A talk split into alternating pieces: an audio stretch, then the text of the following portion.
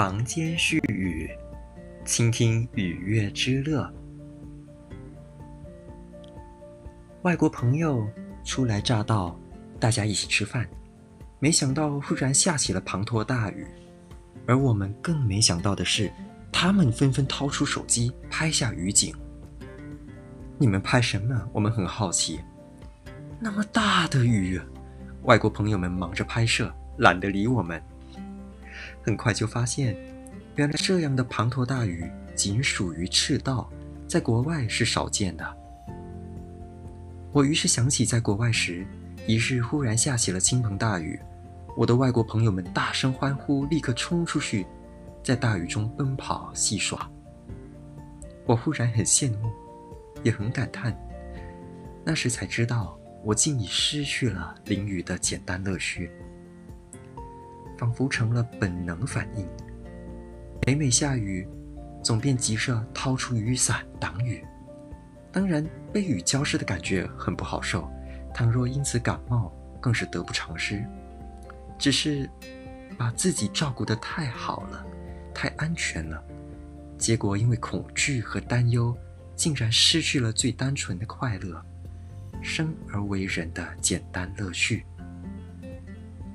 某日和妻子与朋友一起到乌名岛折爪蛙去，只见乌云逼近，很快就下起了雨。我们撑起了伞，冒雨继续行走。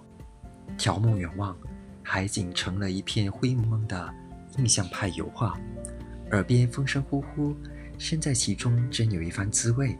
只是身边没酒，可惜了那么一片雨景。当我们听着大雨呼啸。纵然无酒，也是心神俱醉。有人喜欢听 Spotify 的歌单，而我从此只需在下雨时竖起耳朵，亦可享受不同曲风的愉悦啊！最好的听雨时光，肯定便是深夜躺在被窝之时。倘若你因此想起了唐代韦庄先生画船听雨眠之乐，必然。更能增添几许意趣。恍惚间，你分不清是躺在自己的床上，亦或是在唐代江南的船上。你和古人共享愉悦之乐，再也不寂寞。独自听雨，也可听出层次。开始听雨，你也许想起了一些事、一些人，于是被回忆牵引，被情感覆盖。你继续听雨，回忆与情感渐渐就被大雨洗涤，雨声又会重新入耳。你再继续听雨，慢慢入神。忽然回神，发现本来纷至沓来的念头，竟然好一阵子没来过了。仔细回想，你只记得这一场雨，你才明白，刚刚那一阵子，你是真正在听雨，真正在看雨。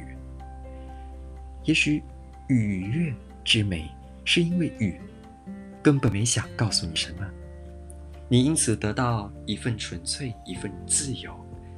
仔细想想，日光亦是如此，飘雪亦是如此，花开叶落亦是如此。还有一种雨月，是你不经意抬头，忽然瞥见远处细雨绵绵。悄然无息地飘落，那么凄迷，那么不可预期，却让你遇上了。于是心中自会生出感激之情。原来听雨之道如此纯粹，一抬头就参与了那一场雨，那一当下无可替代。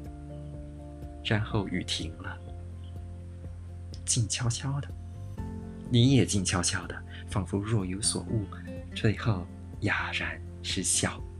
静悄悄是这个世界最好的音乐啊！